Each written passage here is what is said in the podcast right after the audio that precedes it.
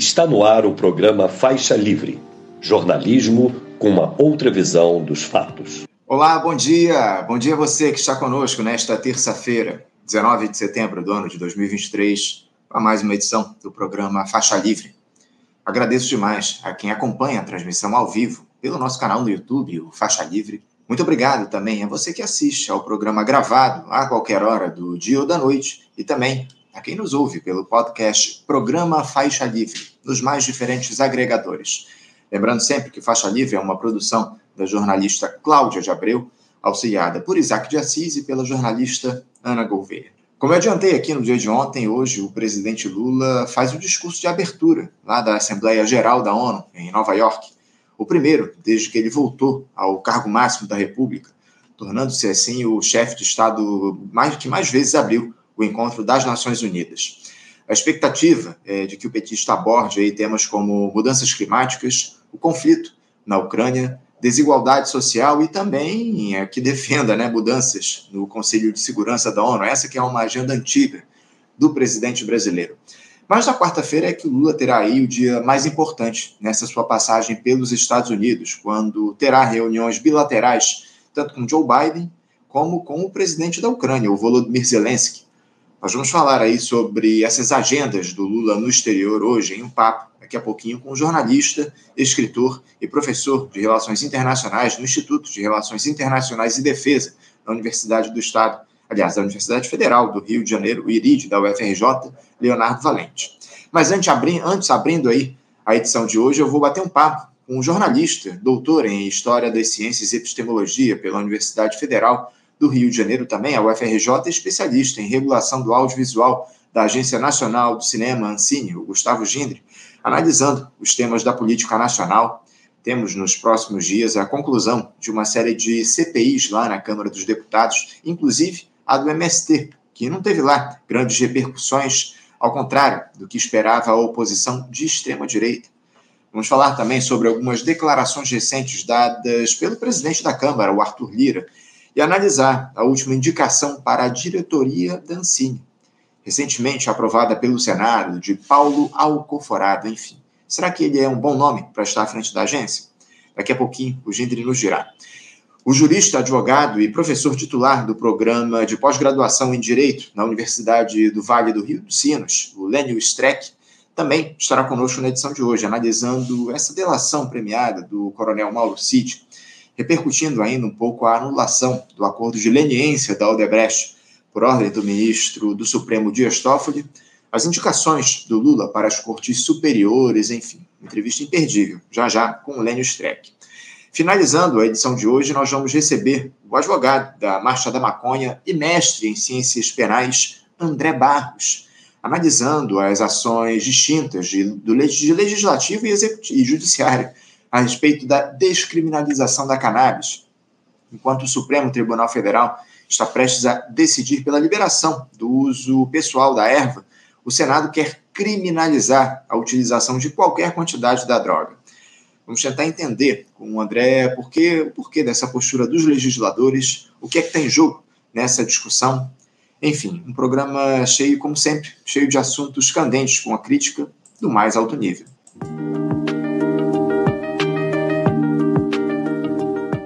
Como eu disse ainda há pouco, eu vou cumprimentar o nosso primeiro comentarista, que já está aqui aguardando do outro lado da tela. Eu saúdo o jornalista, doutor em História das Ciências e Epistemologia pela Universidade Federal do Rio de Janeiro, a UFRJ, e especialista em regulação do audiovisual na Agência Nacional de Cinema, Ancine, Gustavo Gindre. Gustavo Gindre, bom dia. Bom dia, boa tarde, boa noite. Né, eu sei que esse programa vai ficar aí, vai ser visto por mais gente. É, obrigado mais uma vez pela, pela, pela, pelo convite a participar.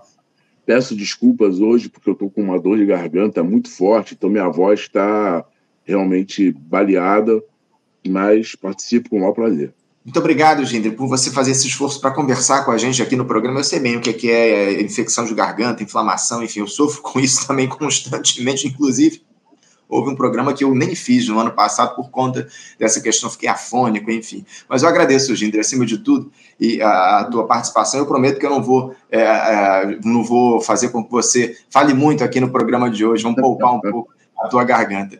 Mas, Gendry, é, a gente queria conversar contigo a respeito dos temas relativos aí à política nacional, né? Porque o, o governo Lula ele entrou aí em uma fase onde a euforia daqueles primeiros meses de gestão acabou sendo substituída pela resignação em relação a uma, uma, um governo que freou o avanço da extrema-direita, mas sem mexer nos privilégios do rentismo de maneira é, fundamentada, enfim, de maneira decisiva.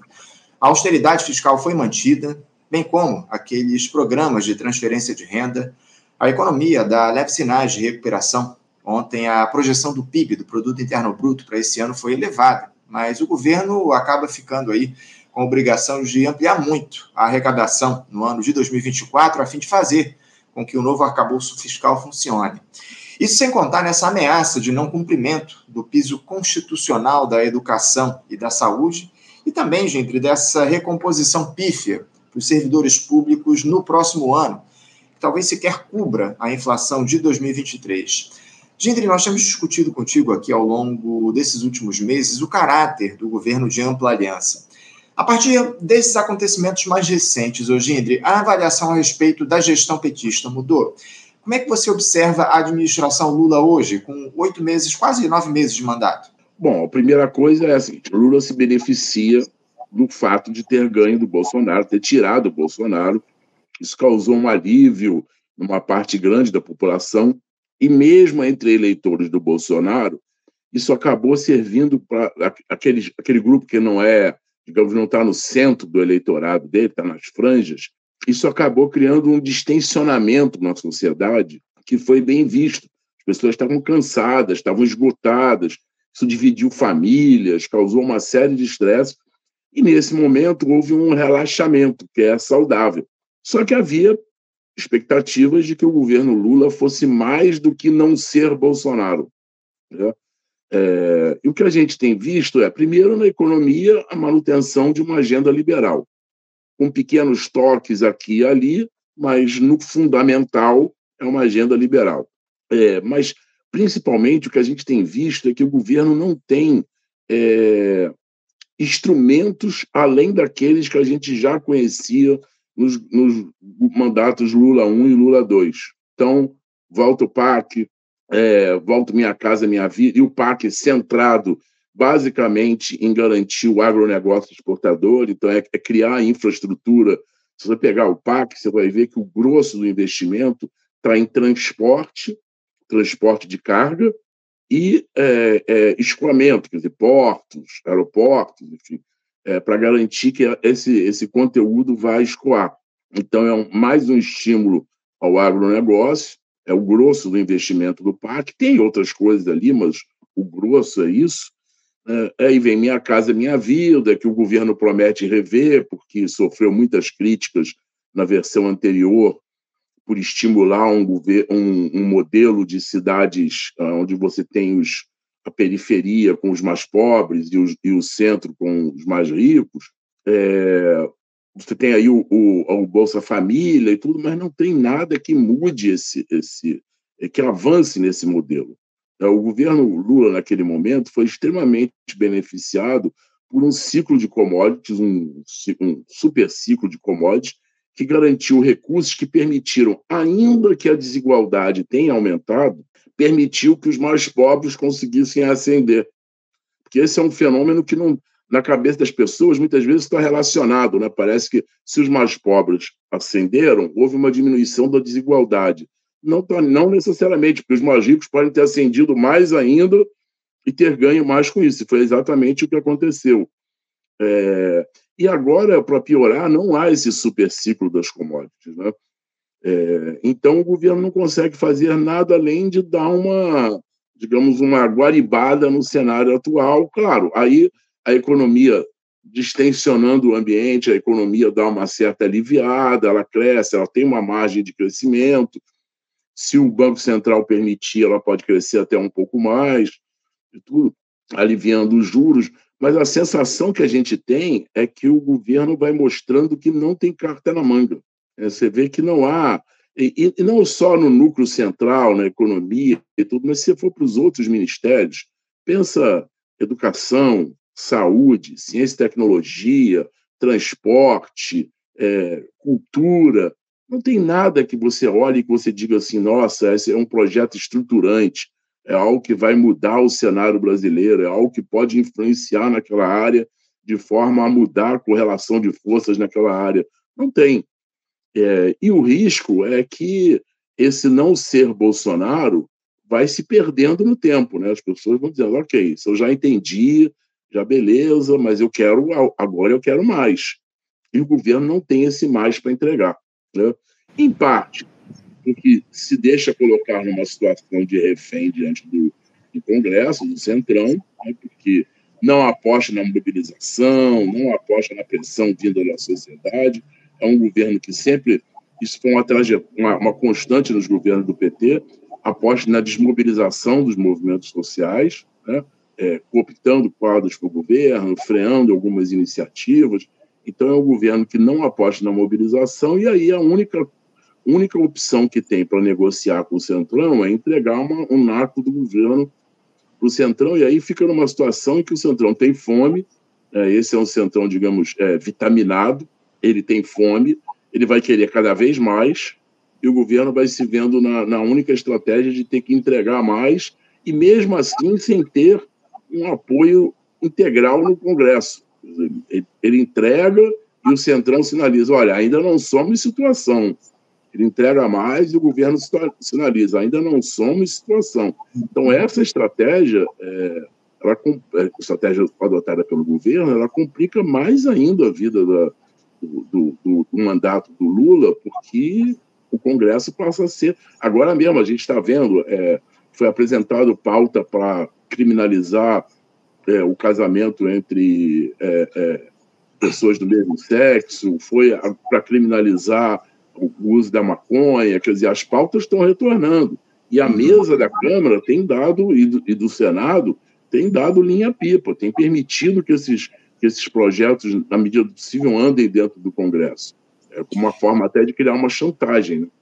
Né? É. É, é, as pautas conservadoras elas seguem aí a, a todo vapor. Eu, eu, não, eu tenho lá minhas dúvidas se o Lula está preocupado com isso. É, haja vista aí a indicação dele para o Supremo Tribunal Federal no nome do Cristiano Zanin, né, que é uma figura claramente conservadora, especialmente pelas primeiras decisões que ele tomou lá na, na Suprema Corte. Uh, eu concordo plenamente contigo, Gindri, de que o, essa gestão ela adota aí as mesmas iniciativas que já foram tomadas em, de, em governos anteriores, nos primeiros mandatos do Lula, é apenas mais do mesmo, né? Você colocou essa questão aí relativa ao Centrão, que ganhou cargos no, no, no Executivo, mas que não deve oferecer os votos na mesma medida lá no Congresso Nacional. O Arthur Lira disse o contrário, mas a gente vai debater isso daqui a pouquinho aqui no nosso programa. Mas agora eu queria aproveitar para explorar uma questão também que você trouxe aí na tua última resposta, que diz respeito a essa desmobilização dos movimentos sociais, porque o, o presidente Lula tem dito aí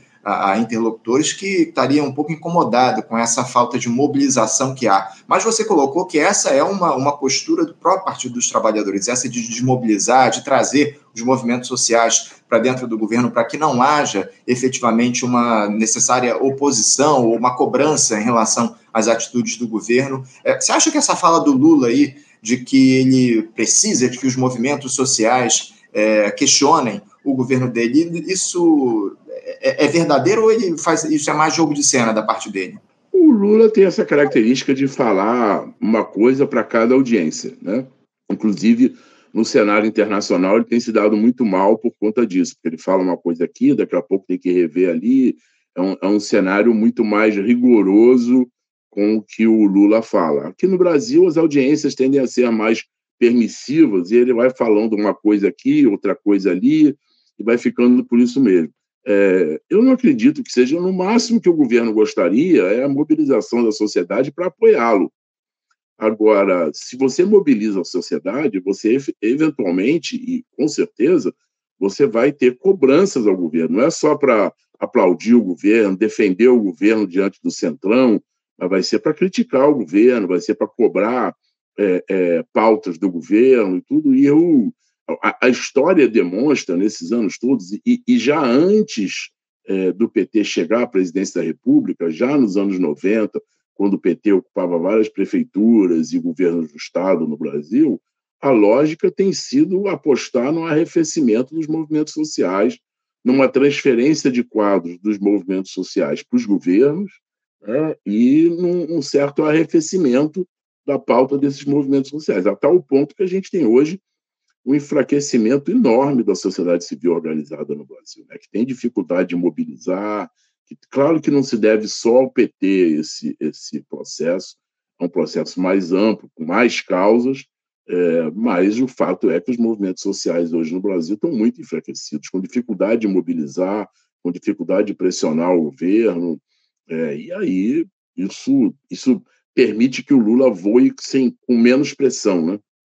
Muito bem colocado. Isso permite que o Lula voe com menos pressão. Hoje, antes de a gente continuar, eh, os nossos espectadores aqui estão de olho e estão preocupados com a tua garganta. Inclusive, tem aqui até dicas aqui para você. Ó. O Pedro Miguel diz aqui, ó, Gustavo Gindri, use gengibre, spray de romã e evite o gelado. Tá aí o Pedro Miguel dando aí. Obrigado, é, obrigado. É, o, o, Pedro está sempre preocupado aqui com a gente, quando eu, eu tenho algumas questões com a garganta também, também faz dar as dicas dele aqui. Obrigado aí, Pedro, pela tua, pela tua dica aí para o Gindre. Mas continuando aqui o, o nosso papo, o, o, Gustavo, algumas das manobras aí que a gente tem observado ao longo dos últimos tempos da oposição, para tentar desgastar essa gestão que tomou posse no início do ano, parece que não deram lá muito certo. Eu me refiro em especial a essas CPIs né, que foram abertas lá na Câmara, no Senado, enfim, é, especialmente a, CPI, a CPI do MST né, no, na Câmara, que chega ao fim esse fim de semana, essa semana sem maiores repercussões, enfim, parece que serviram mesmo para apenas de palanque aí para produzir imagens para as redes sociais.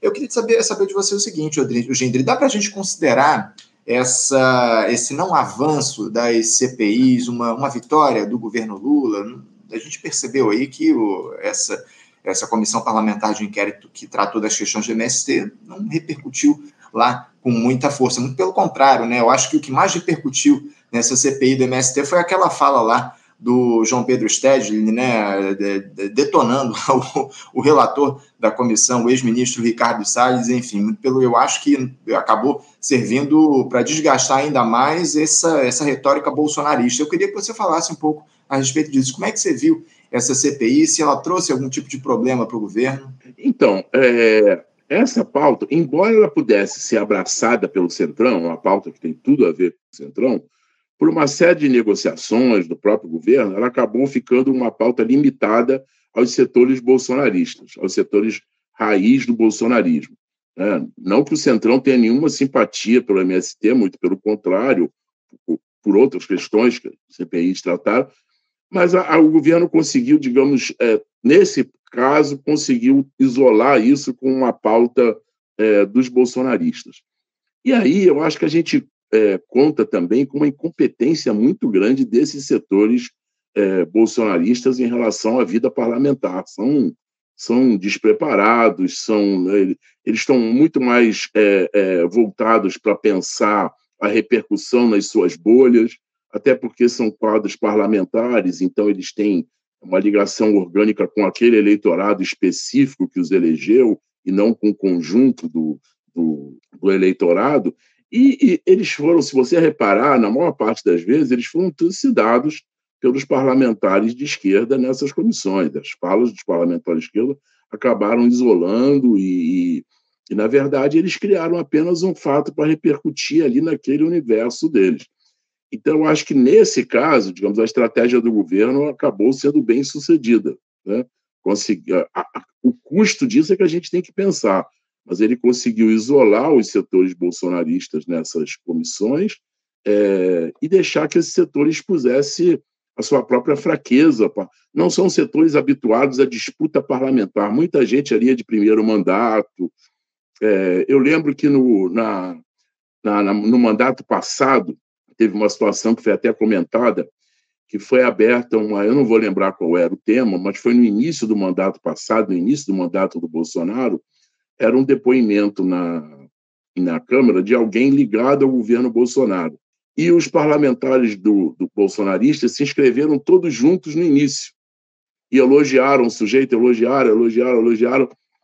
E os parlamentares da esquerda, obviamente, deixaram para se inscrever depois e o final, o meio para o final do depoimento, foi um morticínio em cima do, do, da, da, pessoa do governo Bolsonaro. E aí eu lembro que um, um sujeito do Centrão estava comentando isso na imprensa, sob anonimato, né, dizendo assim, como, como eles eram ruins de jogo dentro da Câmara, como eles cometiam erros é, triviais, erros banais. Né?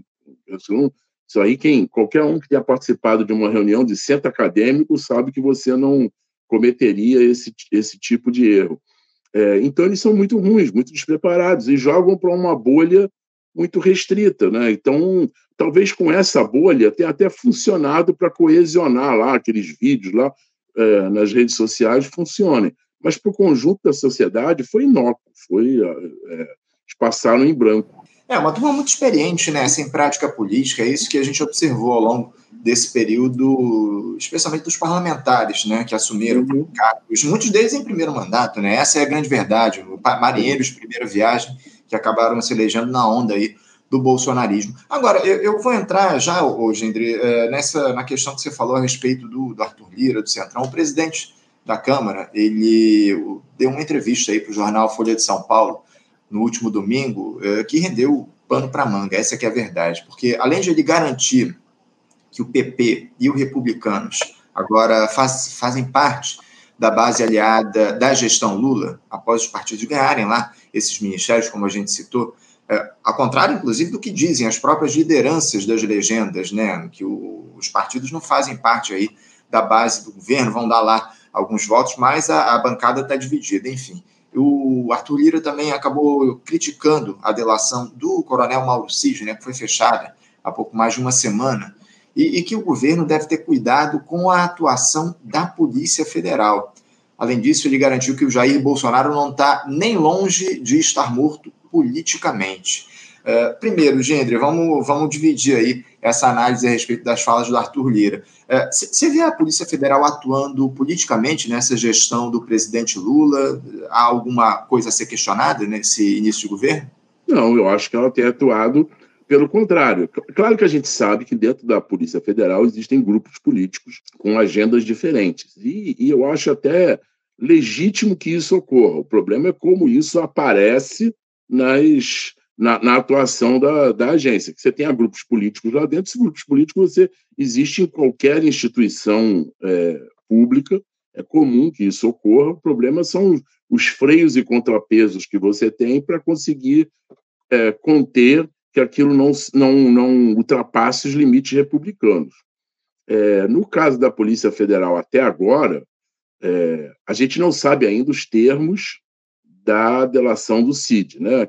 Há, há, que se ver aí, porque ele vai ter que entregar coisas novas. Né? Não pode ser só um, um acobertamento para deixá-lo escapado de um processo maior. E boa parte do que é, foi dito até agora, a polícia já sabe o que ele poderia dizer, então a polícia já sabe. Ele vai ter que entregar coisas que sejam, imagino, que sejam substancialmente novas. É, mas até o momento, é, deixando aí em suspenso essa delação, a gente não tem visto uma atuação, digamos, é, de, como se a Polícia Federal fosse uma força pretoriana atuando a favor do governo e tudo. A gente não, não tem visto isso. Agora, claro que isso pode acontecer mesmo. Né?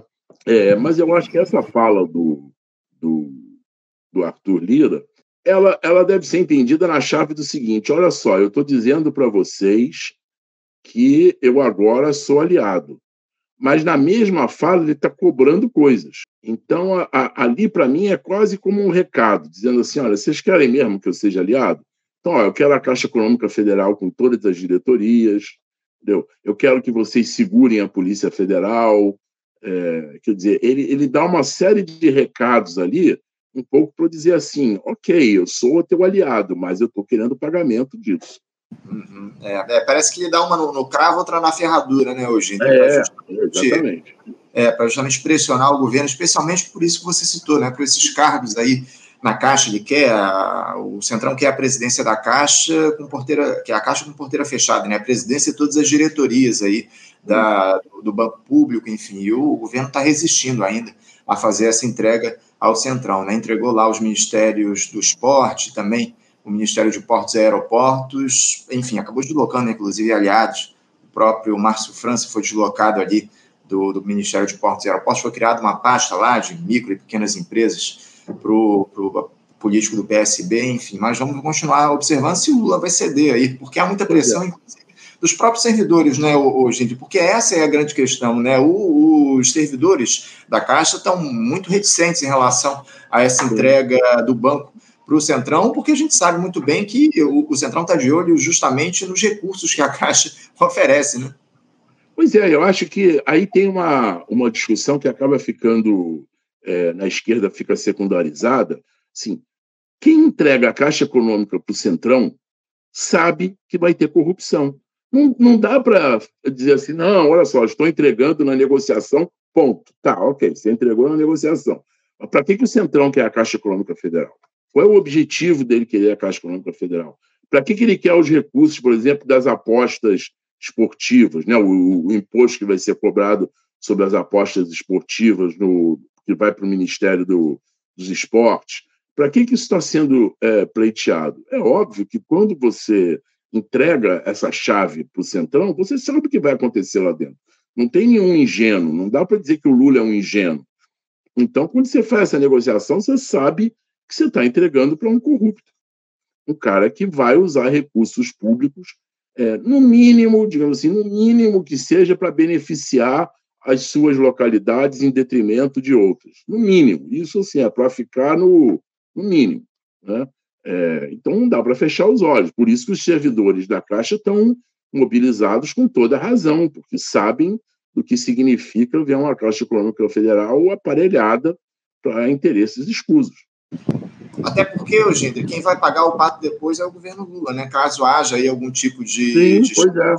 Não, né? É, é, o próprio governo que vai ficar manchado caso algo venha a ser descoberto no futuro em relação a episódios aí escusos no que diz respeito à Caixa. Agora, ainda eh, mantendo aí o diálogo em relação a essa fala do Lira aí para a Folha de São Paulo no último final de semana, em relação ao Bolsonaro, é, o, Lira disse aí que ele está tá longe de estar tá morto nessa disputa política que está colocada no, no, no, na, enfim, no cenário nacional. Você acha que o Lira ele pode sair de todo esse processo, mesmo sendo preso, ainda fortalecido politicamente, hoje? O que é que pode, de alguma forma, enfraquecer o ex-presidente nessa conjuntura que está colocada? Porque a, a, aposta é justamente essa, de que não haja aí uma, um arrefecimento dos ânimos da extrema-direita a partir da prisão do Bolsonaro, enfim, a, o cenário, a conjuntura deve se manter aí é, com a extrema-direita na disputa. Você crê nessa possibilidade? O que, é que poderia enfraquecer o Jair Bolsonaro num quadro como esse?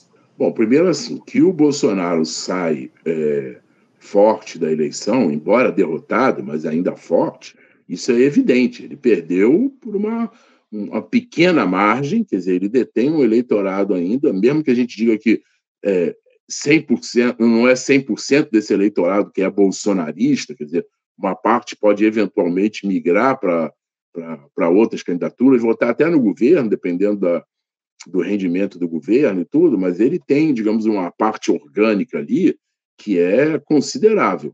Me parece que tudo leva a, a crer que ele vai se tornar inelegível, preso inelegível. Né? É, me parece que essa é a tendência. Porque se estão batendo nos bagrinhos dessa forma, dando 15 anos para bagrinho, tudo, é, é, há que se esperar que Bolsonaro vai ter um julgamento que seja é, é, é contundente.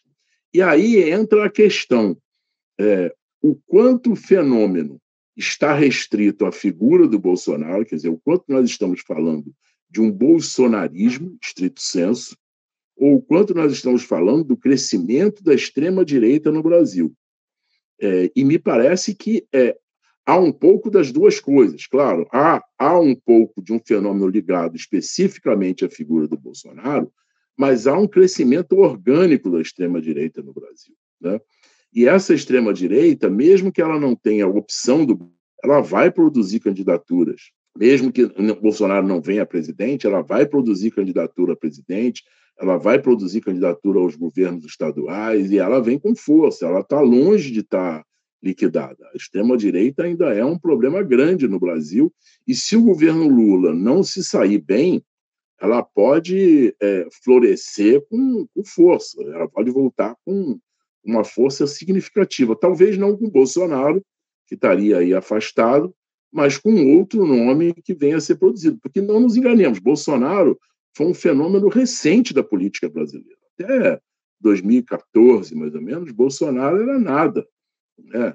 É, mesmo dentro do, da, da, política institucional, se a gente lembrar aquela votação para presidente da Câmara dos Deputados, eu não lembro se foi 2016, 2017, Bolsonaro teve quatro votos, um colégio eleitoral de 513. Se a gente lembrar que um voto é dele o outro do filho, quer dizer, só outros dois deputados votaram nele. Bolsonaro era um, era um zero à esquerda. E, de repente, a gente tem Bolsonaro presidente. Então, esse, esse despertar da extrema-direita pode acabar sendo canalizado para outra figura que não seja o Jair Bolsonaro. Na medida em que ele se torne inelegível, esteja afastado, ou esteja até preso, é, eu acho perfeitamente possível que a gente tenha o surgimento de outros quadros na extrema-direita e, e, cujo rendimento eleitoral vai estar muito ligado ao, ao, andamento do governo Lula. Né? Sem dúvida, sem dúvida. Que não vai ter aí é, nas costas todas essas acusações que estão voltadas aí nesse momento para o Jair Bolsonaro. Eu acho que é o que mais preocupa é justamente isso, essa força da extrema-direita a partir de uma figura que se coloque politicamente forte. Nesse momento, a gente tem aí o governador de São Paulo, Tarcísio de Freitas, que tem tentado é, se, se colocar como essa figura aí, como representante uhum. da extrema-direita no próximo governo, amealhar né, o capital político do Jair Bolsonaro para essa disputa presidencial. Ainda que haja dúvidas aí, há quem aposte de que o, o Tarcísio vai tentar a reeleição lá para o governo de São Paulo, uma reeleição que seria muito provável. Mas, enfim, vamos observar aí, porque ainda temos muito tempo pela frente para as próximas eleições gerais aqui no nosso país. Hoje, eu, eu queria aproveitar que você também citou, na tua última resposta, essa questão relativa lá aos julgamentos né, do, do 8 de janeiro, da, dos do, das figuras aí que foram é, julgadas na última semana, o início desse processo de julgamento, os três primeiros réus né, que participaram ativamente desse quebra-quebra acabaram condenados ao, pelo Supremo Tribunal Federal até apenas que variam de 14 a 17 anos de prisão. Questiona-se muito hoje entre o fato de os militares que incubaram todo esse golpismo na porta do QG do Exército lá em Brasília, no, naquele acampamento altamente estruturado, né, com cozinha, banheiro, área de jogos, uma série de mordomias, enfim. Esses militares sequer terem sido terem se tornado réus em todo esse quadro. Você é daqueles que acredita que essa demora em se julgar os oficiais se dá numa tentativa de reduzir a pressão da opinião pública e buscar-se aí um novo acordão com as Forças Armadas, ou você ainda acha que os militares envolvidos com essa retórica golpista receberão penas condizentes com o tamanho das suas responsabilidades, Gindre? Bom, é, eu não tenho a menor dúvida de que o governo Lula gostaria de botar um, digamos, um acobertar, assim, olha, vamos estender essa relação, vamos esquecer isso, o que passou, passou, prende lá o CID e tudo, e, e, e vida que segue. Né? E não, não se toca na, na questão institucional, porque é, isso extrapolou a atuação de uma ou duas figuras é, militares. Isso acabou sendo, em grande medida, um apoio institucional, na medida em que você deixa o sujeito na porta dos quartéis e tudo, isso, isso e, e, os militares não fazem nada, isso se torna um apoio institucional. É, gostaria muito e deve estar pressionando muito para que haja um distensionamento e um deixa para lá. É, a questão é que, para o bem e para o mal, porque eu, te confesso que é uma situação que me incomoda também, é, o STF ganhou vida própria, no sentido de que ele tem uma agenda política própria.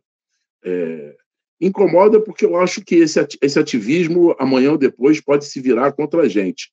São 11, 11 ali, cada um com a sua agenda, e o Alexandre de Moraes, assim, absolutamente fortalecido nesse processo é, que nesse momento acaba sendo algo positivo, porque é, ele, ele que é, digamos, o, o motor de todo esse, esse as investigações, de todo esse processo de investigação, de apuração, de, de julgamento e tudo.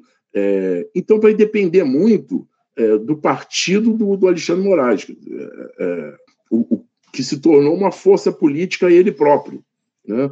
É, o que, que ele está negociando? Nesse momento a gente não sabe. O que ele está negociando é óbvio. Né?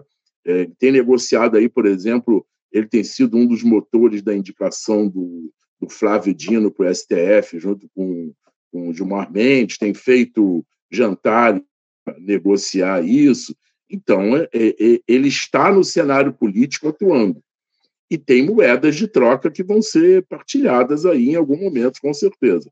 É, infelizmente, a gente não sabe, porque isso não se dá de forma republicana. A gente não sabe dizer, então não é possível, eu pelo menos não tenho as informações hoje necessárias para dizer até onde vai a atuação do Supremo. O que me deixa preocupado é que realmente ela pare nos bagrinhos, que é, você pare no sujeito.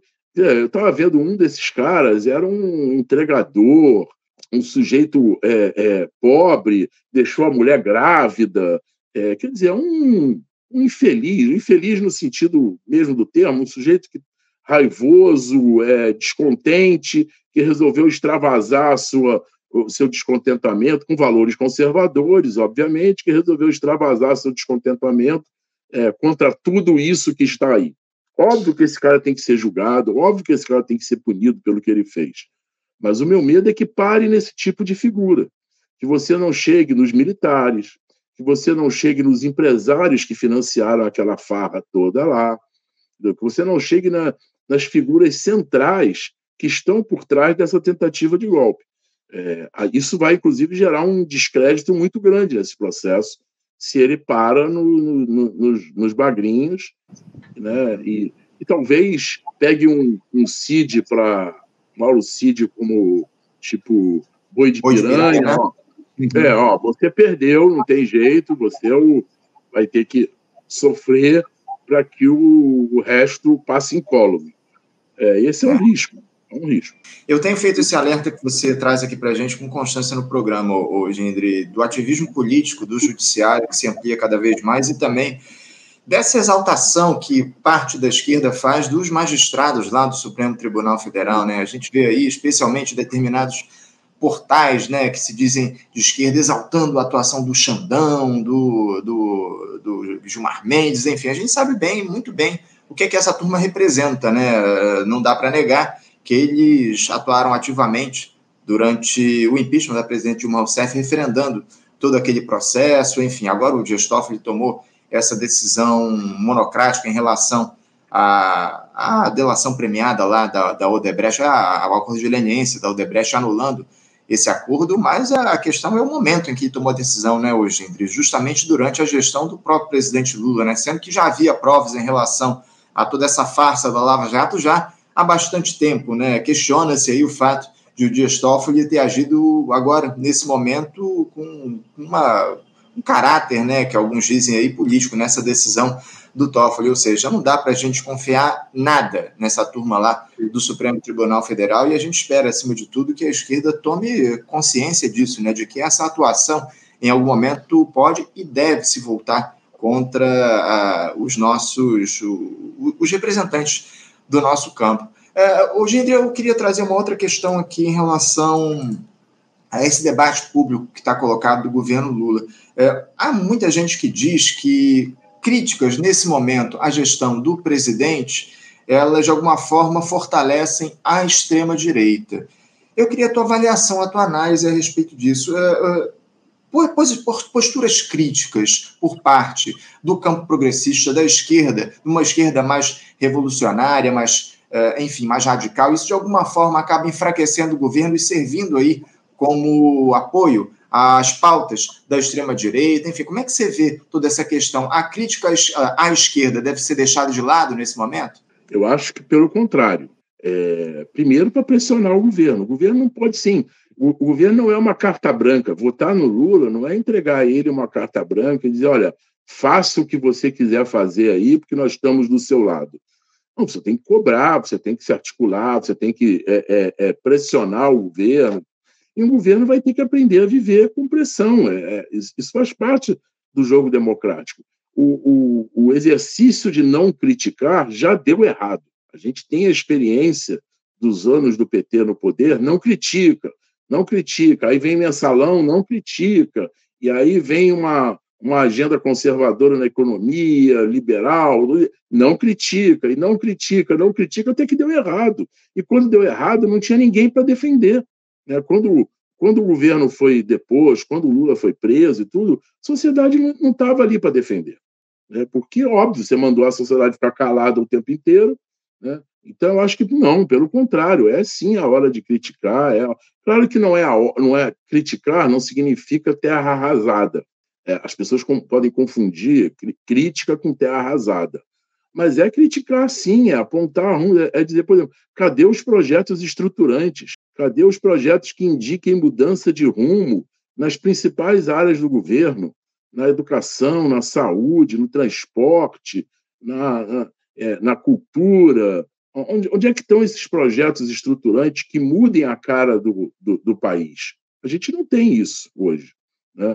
É, isso precisa ser cobrado. Precisa ser. O que, que, não ser mais do mesmo? Né? Hum. Pressionar o governo, por exemplo, em relação a, a, a, esses acordos com o Centrão, isso não pode ser um acordo simplesmente de gabinete. O, o, a sociedade tem que, tem que dar a sua opinião, tem que pressionar, inclusive para dar força ao governo, caso seja necessário, caso o governo esteja disposto, que eu desconfio que não está, mas dar força ao governo para negociar num outro patamar. Porque uma coisa é você negociar sem ter nenhum cacife, outra coisa é você ter uma sociedade mobilizada que está empurrando o governo para uma posição mais independente. Até porque esse tipo de crítica era feito quando o Bolsonaro estava no poder, não é, hoje, Indri? Muita esquerda questionava esses acordos aí do, do ex-presidente claro. e justamente porque o, o, Lula agora ocupa a cadeira de presidente da República, é, critica-se esse tipo de questionamento, enfim, questiona-se o fato de, de, de, não poder se apontar os erros que estão sendo cometidos por essa gestão, justamente porque pode fazer o discurso da extrema-direita. Enfim, eu acho que, acima de tudo, a esquerda precisa atuar de maneira crítica, pressionando o governo para que haja aí uma mobilização, uma movimentação à esquerda. Essa é a grande verdade, porque, infelizmente, o que a gente tem observado aí ao longo desse início de mandato são as pautas neoliberais aí, a torta e a direita, tomando conta do noticiário, o arcabouço fiscal, enfim, você trouxe aí uma série de medidas aí que foram tomadas por essa gestão e que atendem em cheio aos interesses da turma do andar de cima. Para a gente encerrar aqui o nosso papo, o, o Gendre, eu queria falar sobre a Ancine, porque uhum. o Senado aprovou na última semana a indicação do Paulo Xavier Alcoforado para o cargo de diretor da Agência Nacional de Cinema. O nome dele já havia sido referendado pela Comissão de Educação da Casa após uma indicação da ministra da Cultura, Margarete Menezes. Com isso, as quatro vagas de diretorias no órgão voltam a ficar ocupadas. Gente, eu queria uma análise sua para o nome do Alcoforado, para a direção da Ancine. Ele já havia ocupado esse posto anteriormente, não é isso? É, você considera um bom nome? Olha, eu sou suspeito porque o Paulo é meu amigo. Então, é, enfim, eu acho um excelente nome. Acho um nome que tem duas, é, duas características pelas quais a Ancine precisa muito. Primeiro, é alguém que não está é, simplesmente em política pública como sinônimo de renúncia fiscal, porque esse é um problema da Ancine, inclusive nos governos do Lula. A Ancine foi vista apenas como cartório carimbador de fomento é, de renúncia fiscal ou de fundo setorial, mas que acaba emulando a lógica da renúncia fiscal. É, e o Paulo tem uma proposta de fomento para desenvolver a cadeia do audiovisual sabe que é preciso é, ter regulação, que não adianta só você dar dinheiro se você tem um oligopólio privado atuando. É, então, isso é uma característica muito importante. A segunda característica é que ele é um homem de, que pensa gestão. Porque isso, isso é um tema que me incomoda muito como servidor público. A gente entregou a, a, a, o discurso de qualidade de gestão para a direita, como se esse discurso de melhorar a gestão, de ser mais eficiente, tudo, fosse um, uma coisa. É, ah, isso é de direita. A, a, a, esquerda não pensa nisso. Então, eu costumo dizer que é, na gestão pública, por exemplo, na Ancine, é, você tem duas formas de pregar um, colocar um prego na parede, né? Você pode pegar um martelo e aí basta uma pessoa para pregar um prego na parede, ou você pode empurrar a parede, aí você vai precisar de 501 pessoas, né? Um para segurar o prego e 500 para empurrar a parede. a Ancine muitas vezes empurra a parede ao invés de pregar o prego. Então, há um grau de ineficiência na, na gestão finalística, inclusive, da Ancine, muito grande. É, e o Paulo é uma pessoa muito, muito atenta a essas questões. Por exemplo, a Ancine hoje não tem um banco de dados digno do nome, é, não tem essas, essas informações, não, não são facilmente recuperáveis, mineráveis, é, que gerem inteligência de gestão. É, e o Paulo é um sujeito muito preocupado com isso. Então, eu acho que é, é, é, um, é uma grande indicação, eu acho que é uma indicação importante. Agora, ele vai ter um problema enorme. Né?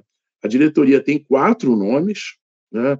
três os outros três foram indicados pelo Bolsonaro, um tem mandato até 2024, perdão, e dois têm mandato até 2026, inclusive o presidente, é, que é indicado pelo Centrão.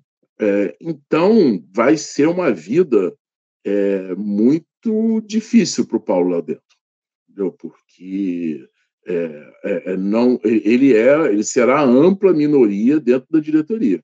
E, e, ele vai ter pouco espaço de manobra né, diante de um cenário como esse. Agora, por que, que o presidente é indicado pelo Centrão, gente? Olha, o, a minha avaliação é de que o Bolsonaro primeiro tentou acabar com a Ancine. Depois, quando ele não conseguiu acabar com a Ancine, ele meio que entregou a Ancine a Deus dará. Era uma, ele estrangulou financeiramente o fomento, quer dizer, não liberava recursos. Então, nós tivemos anos aí em que praticamente não, não, não foi liberado dinheiro para o fomento ao audiovisual, né? e colocou lá alguém que uma deputada do Centrão, que é a Soraya Santos, aqui do Rio de Janeiro, é, tinha uma indicação para fazer, como o Bolsonaro não estava nem aí para Ancine, ele acabou aceitando e colocou lá uma pessoa que não é da área, que não tem agenda para a área. Então, eu acho que, na verdade, assim, a única pauta do Bolsonaro para a Ancine era que a Ancine não fizesse nada. Não fazendo nada, pode ser qualquer um que fique lá, entendeu? O importante era, era ir matando a Ancine. E foi efetivamente o que aconteceu. A Ancine entrou numa fase de hibernação, né? é, de não, não, não, não atuar, é, de não liberar recursos. Inclusive, há uma investigação hoje é, do Ministério Público Federal é, sobre isso, sobre a Ancine ter represado recursos. Né? A Ancine andou numa fase de hibernação, de não soltar recursos, e acho que assim, o Bolsonaro meio que desencanou da Ancine, tipo, ah, isso não, não consegui detonar é, pública para que eu não detonasse, mas então eu vou matar de fome, entendeu? E aí, para matar de fome, podia ser qualquer um lá. Entendeu? Então, é, é, esse cenário que nós temos. Nós temos aí três indicados pelo Bolsonaro, com mandatos que ainda vão durar. E o, e o presidente tem voto de Minerva, que são quatro, né? Uhum. é a única das dez agências reguladoras é, que são quatro na diretoria, não são cinco. Então, o presidente tem um, um, poder que ele não tem nas outras agências reguladoras, porque caso haja empate, ele tem o voto de Minerva. É, então, ter o presidente é muito importante. E aí vão ser três contra um. Eu, sinceramente, não sei como é que vai ser a gestão do Paulo, não. Vai ser uma gestão muito difícil. É, lamentável, lamentável todo esse quadro. A gente espera que a Ancine seja fortalecida ao longo dessa gestão Lula, um órgão tão importante da, que, que trata aí a respeito do fomento do cinema no Brasil, enfim. Lamentável todo esse quadro e é, a gente vai pressionar justamente nesse sentido, de que haja um fortalecimento, uma valorização da Ancine. Gindri, é, eu vou, vou te dar um, um descanso, um sossego aí para tua garganta, para tua voz. Agradeço demais mais uma vez o esforço que você fez aqui para conversar com a gente no Faixa Livre desejo melhoras aí para tua garganta e que a gente volte a conversar em breve aqui no Faixa Livre, tá bom? Obrigado, com certeza estaremos de volta e assim, é, para mim, como eu disse, é sempre um prazer muito grande participar desse programa que cumpre um papel extremamente relevante no debate nacional e eu me sinto muito grato, muito honrado de participar. A honra é sempre nossa te receber aqui no Faixa Livre, Gindri. Muito obrigado pela tua participação. Bom dia para você. Um abraço. Até a próxima. Bom dia. Conversamos aqui com Gustavo Gindri. Gustavo, que é jornalista, doutor em História das Ciências e Epistemologia pela Universidade Federal do Rio de Janeiro, UFRJ, especialista em regulação do audiovisual da Agência Nacional do Cinema, a ANSIM, tratando essas questões relativas aí à, à política nacional, à conjuntura da política aqui no nosso país. Você, ouvinte do Faixa Livre, pode ajudar a mantê-lo no ar. Faça sua contribuição diretamente na conta do Banco Itaú, agência 6157, conta corrente 99360, dígito 8. Esta conta encontra-se em nome do Sindicato dos Professores do Município do Rio de Janeiro e região, o Simpro Rio, uma das nossas entidades patrocinadoras, mas seus recursos são destinados exclusivamente para o financiamento do nosso programa. Você pode fazer sua doação de qualquer valor, utilizando também a nossa chave Pix, que é ouvinte@programafaixalivre.com.br. Sua contribuição é fundamental para a manutenção desta trincheira progressista no ar.